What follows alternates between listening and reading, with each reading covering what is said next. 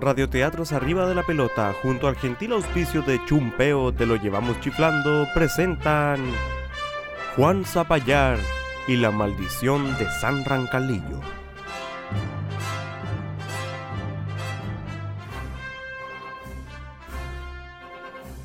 Con la actuación especial de Araceli Zapata como la mamá Zapallar. Bastián el Pato Escanela como Juan Zapallar. Y Felipe Silva, su servidor, como Juanito, el abuelo Zapallar y otras voces más.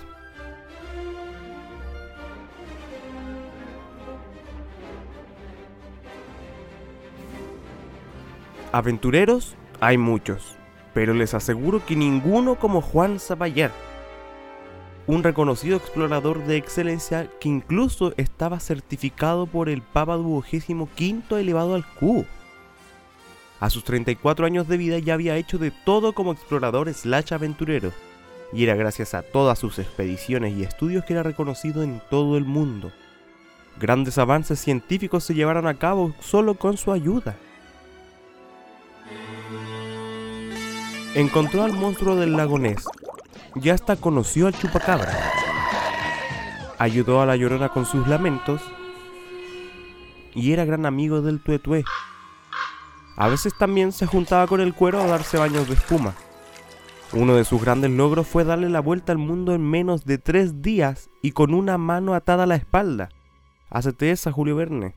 No, si era una cosa tremenda este Juan poseedor de más de un premio Nobel y casi, casi, casi fue el primer hombre en el espacio, pero escucha, esa se la ganaron.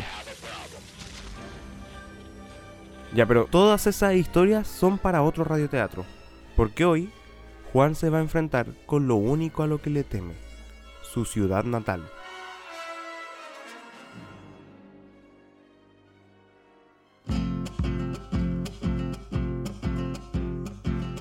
Nació y se crió en un pequeño pueblito conocido como San Rancalillo, ubicado cerca del desierto sureño de Atacama Gallanes, como para que se vayan ubicando. Entero piola el pueblito. Y era desde cabro chico que este otro mostraba una curiosidad inmensa por la naturaleza y el mundo. Se parecía que tenía piulle de tanto que se movía por la zona. Conocía cada cerro del sector, cada río y cada árbol. Si era tan inquieto el cabro que su mamá ya tenía su pelo totalmente verde. Ya, pues Juan, quédate quieto un rato. Necesito que me hagáis un favor. ¿Qué pasó, mamita? Anda para el cerro de la diuca y llévale el almuerzo a tu tata a la mina. Pero mejor que te vayas chumpeo, mira que ya son las dos y media. Este cabro chico ya se sabía de memoria la mina de su tata, que claro, no era de su tata, pero, pero sí, pues ustedes entienden, era del tat. Esta no era la primera vez que le llevaba la comida a su abuelo, pero a diferencia de otros días, hoy sería muy diferente. No pasaron ni 10 minutos y Juanito ya estaba en la entrada del inmenso túnel, pero como nunca, no había nadie vigilando. El ambiente se sentía extraño, pero eso no era impedimento para que Juanito entrara de todas formas. Nada iba a evitar que entregara sus porotos. ¡Tata! ¡Tata Pepo! ¿Dónde Mientras está más mi tata? adentraba, más oscuro se iba poniendo. Con suerte algo se alcanzaba a notar con la luz de la entrada. Cual patada de mula, un fuerte olor a azufre le pegó en toda la cara. Y al fondo de la mina, un fuerte destello se dejó notar. Seguido de una fuerte ola de viento que mandó a Juanito a descansar de potito. Hasta se le dio vuelta el pote con porotos. Pucha. Los porotitos de mi tata. ¿Y ahora qué va a almorzar? El dicho dice, no se llora sobre la leche derramada, pero no hay ningún dicho que impida llorar sobre un pote roto de porotos con mazamorra. En eso, un intenso humo negro salió de golpe e inundó el lugar. Con suerte algo se podía ver. A lo lejos se escuchó la voz de algunos mineros que venían corriendo. Entre esas voces, la de su abuelo. ¡Tata! Juanito, De golpe la tierra empezó a temblar y con eso las viejas estructuras de madera se empezaron a mover. Una explosión se escuchó al fondo. ¿Qué estaba pasando? En medio del humo, su abuelo, que venía corriendo, levanta a Juanito del brazo que ni alcanzaba siquiera a tocar el piso de lo rápido que iban. ¿qué estáis haciendo aquí solo, cabro chico? Le vine a dejar unos porotos para el almuerzo, vos, tata. ¿Que ya acaso ya son la una ya? Tata, ¿qué está pasando? Nunca nos debimos meternos en esta mina, oye. Sabía que algo andaba mal desde el mero principio. ¿Pero de qué está hablando? Mira, cabrito. Preocúpate de salir viva de esta primero. Y no estoy nada jugando. Mientras su tata lo llevaba de un ala, y gracias a la poca luz que entraba desde la entrada, Juanito alcanzaba a ver cómo al resto de los mineros se los tragaba el humo. De golpe y sin aviso, todos los viejos fueron chupados para el fondo uno por uno. Una piedra en el camino hizo que el abuelo se fuera de golpe al suelo. Juanito salió volando por el aire y fue a dar como dos metros adelante. Con la caída, el abuelo Pepo se había torcido el tobillo y de verdad que la cosa se veía muy mal. Espera, Tata, voy a ayudarte. No, Juanito. Ándate nomás, cabrito. Dale rápido de aquí, apúrate. Y no se te ocurra mirar para atrás. Pero, Tata, Hazme caso, cabrón, por la chita. Ándate rápido para la casa. De golpe el humo se había tragado a su tata. Juanito alcanzó a notar entre el humo dos puntos de fuego brillantes que lo miraban directamente a los ojos. Juan Zapallar, ya te puse el ojo. Por andar de sapo me quedaré contigo y tu alma, pa' que no te vayáis de tarro. Una enorme mano salió del fondo y le alcanzó a rasguñar la guata. Apretando cachete, Juanito salió volando de ahí sin siquiera mirar atrás. Toda la estructura crujía y se estremecía peor que con un terremoto. Si no fuera por el palo de escoba que usaban para sujetarlo, todo ya se hubiese venido abajo. Eso era. Antes de llegar a la salida, Juanito le pegó una patada al palo de escoba. Toda la estructura se vino abajo. Y por un pelo de rana calva, Juanito se salvó el pellejo.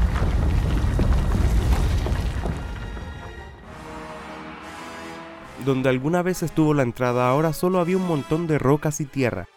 La mina se había sellado, pero de todas formas de adentro se alcanzó a escuchar. No creas que te salvaste, Juan Zapallar. Yo nunca olvido. Ya te voy a pillar para cobrarte lo que me has hecho. No tuvo que pelear mucho Juanito para que el pueblo le creyera lo que había pasado en la mina. Con tan solo ver la marca en el cuerpo, la gente había entendido que algo malo habitaba el cerro. Desde ese día, el paso al Cerro La Diuca fue clausurado y ni Juanito ni nadie volvió a subir.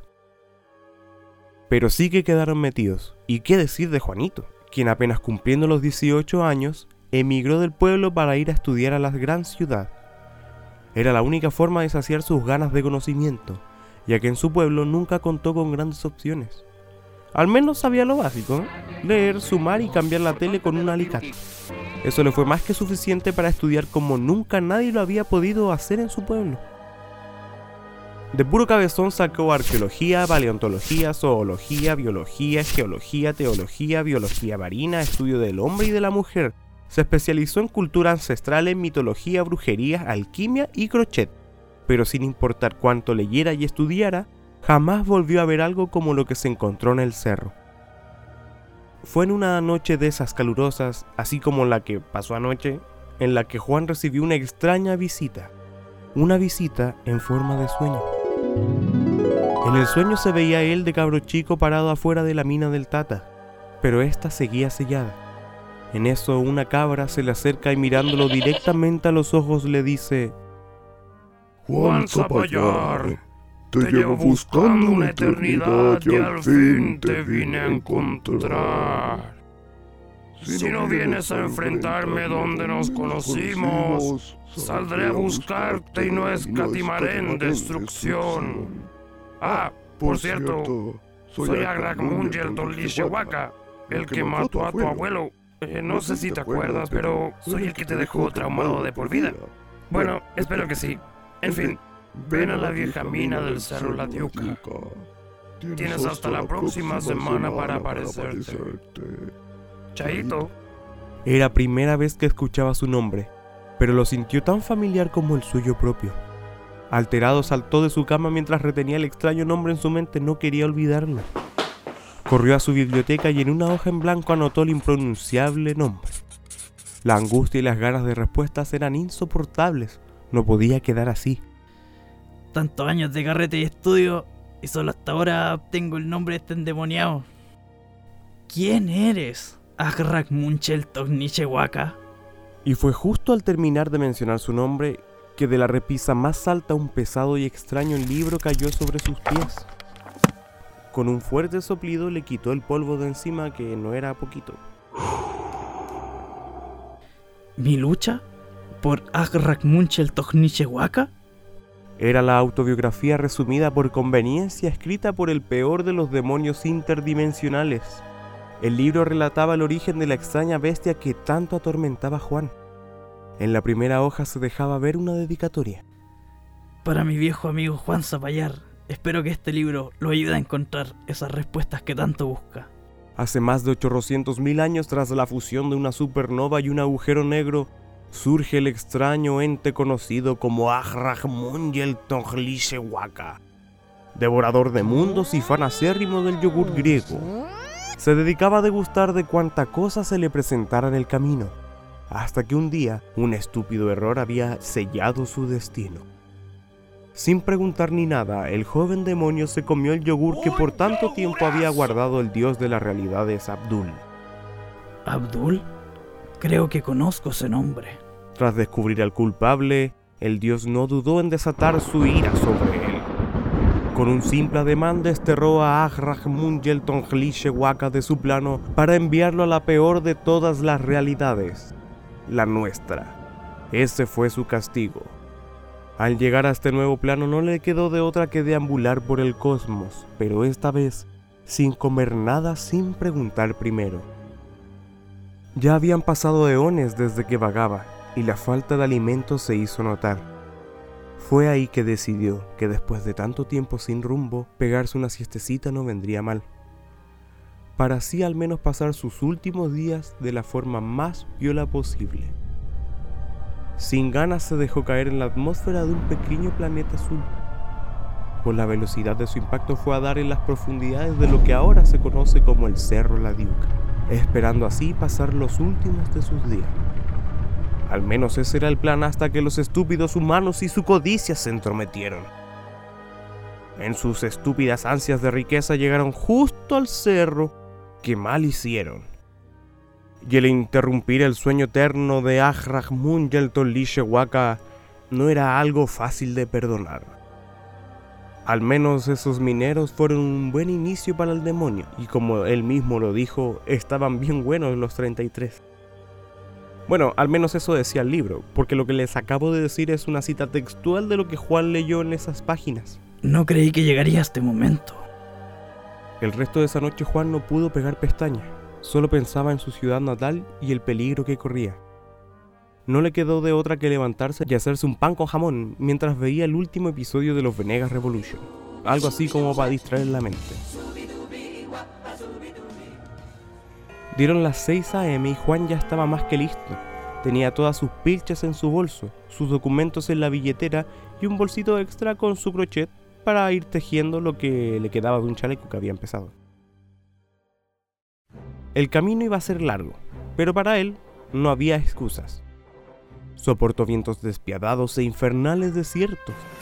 Tomó buses, micro, microbuses, porque claro, no son lo mismo. Anduvo en bici, en auto, a carreta, sobre un tipo y a caballo, para finalmente llegar a la arboleda que llevaba a la entrada de San Rancalillo. Muchas imágenes se le vinieron a la mente, sobre todo de aquel fatídico día. San Rancalillo seguía igual que como lo dejó a sus 18 años. La misma plaza, las mismas calles, hasta la misma gente y los mismos traumas. No había tiempo que perder. Se fue en el mismo caballo directo al cerro, y si todo salía bien, pasaría a ver a su mamita a la vuelta. Cuando llegó a la entrada de la mina, un viento le pegó de golpe. Era el mismo de ese día. Y justo parada ahí enfrente, lo estaba esperando una cabra.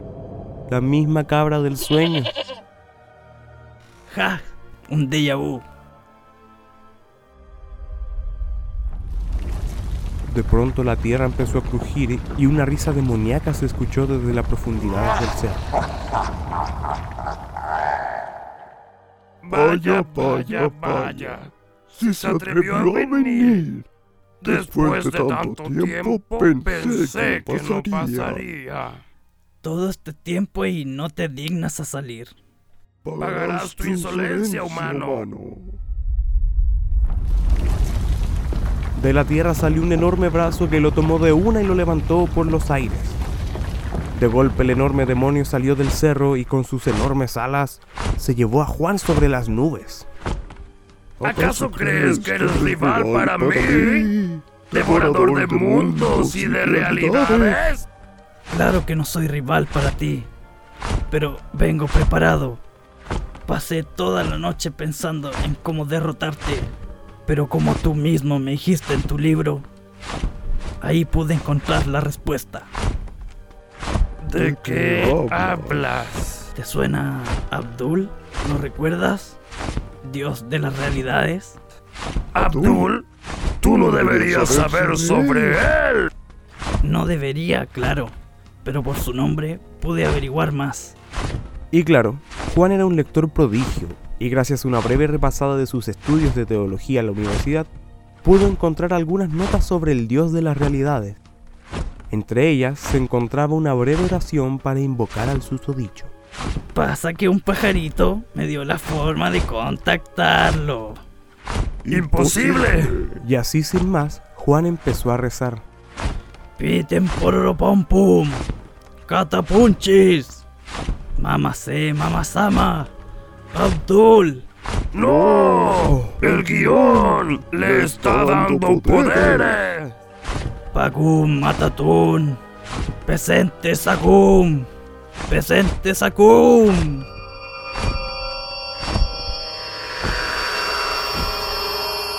Apenas terminó de recitar la frase, un enorme portal se abrió en el cielo. Y desde el otro lado, el dios Abdul se asomó. ¿Y ahora quién me invoca? Juan Zapallar. ¡Qué gusto! Soy un gran fan. Lo mismo digo. ¡Demonios! Agrahmun el Tonglish Ewaka. ¿Eres tú? ¡Te juro que no me comí nada! Descuida, hombre. Si de hecho te estaba buscando. Pero no podía acordarme dónde te había mandado. ¿Es esto en serio? Sí. ¿Te acordáis del yogur por el cual tuvimos este atado? ¿Cómo olvidarlo? Resulta que no era mío. ¡Qué plancha! Pero es que el mío estaba detrás. ¿Es acaso esto una broma? No, no, no, no, no, no. De hecho, te iba a decir que volvieras, pero sin resentimientos. Yo acepto totalmente la culpa.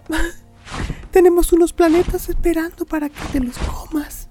No esperaba que esto terminara así, pero estoy satisfecho. Bueno, Juanito, eh, lamento mucho haberme comido a tu abuelo. Pero ya tú sabes, no eres tú cuando tienes hambre. ¿Qué puedo decir? Realmente fuiste un dolor de cabeza. Pero con que te vayas y no vuelvas, quedamos a mano.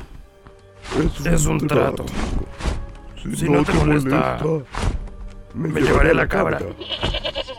Ya, ya, ya, ya, ya. Vámonos antes que alguien más nos vea. Juanito, no me vuelvas a llamar. Nada personal, ¿eh? Bendiciones.